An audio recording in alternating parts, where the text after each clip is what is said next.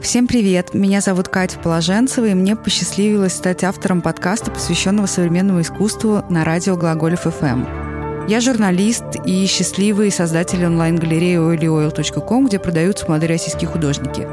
И да, они действительно продаются. В программе «Арт-вопрос» я планирую брать интервью у людей из сферы искусства и затрагивать с ними актуальные темы. Например, а имеет ли право молодой художник быть финансово успешным – а должно ли искусство вмешиваться в политику и затрагивать некрасивые темы?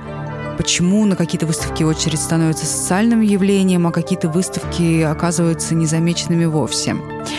Я люблю творчество Кирилла Челушкина, Павла Отдельного, Таисии Коротковой, Сайт Вомбли, Соло Левита.